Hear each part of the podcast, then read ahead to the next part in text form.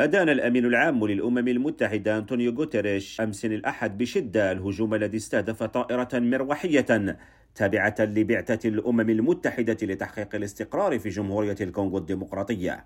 وذكرت المنظمة الدولية أن مروحية قادمة من بني شمال شرق البلاد تعرضت لإطلاق نار أثناء توجهها إلى غوما بمقاطعة شمال كيفو مسجلة أن جنديا من قوات حفظ السلام من جنوب إفريقيا لقي مصرعه وأصيب آخر بجروح خطيرة. وأشار الأمين العام للأمم المتحدة في بيان إلى أن الهجمات ضد قوات الأمم المتحدة لحفظ السلام يمكن أن تصل إلى حد جرائم حرب وفق القانون الدولي.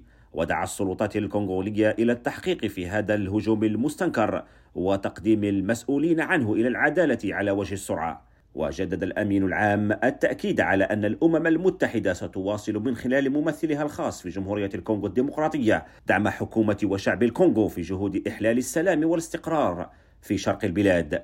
كريم عويفي راديو نيويورك.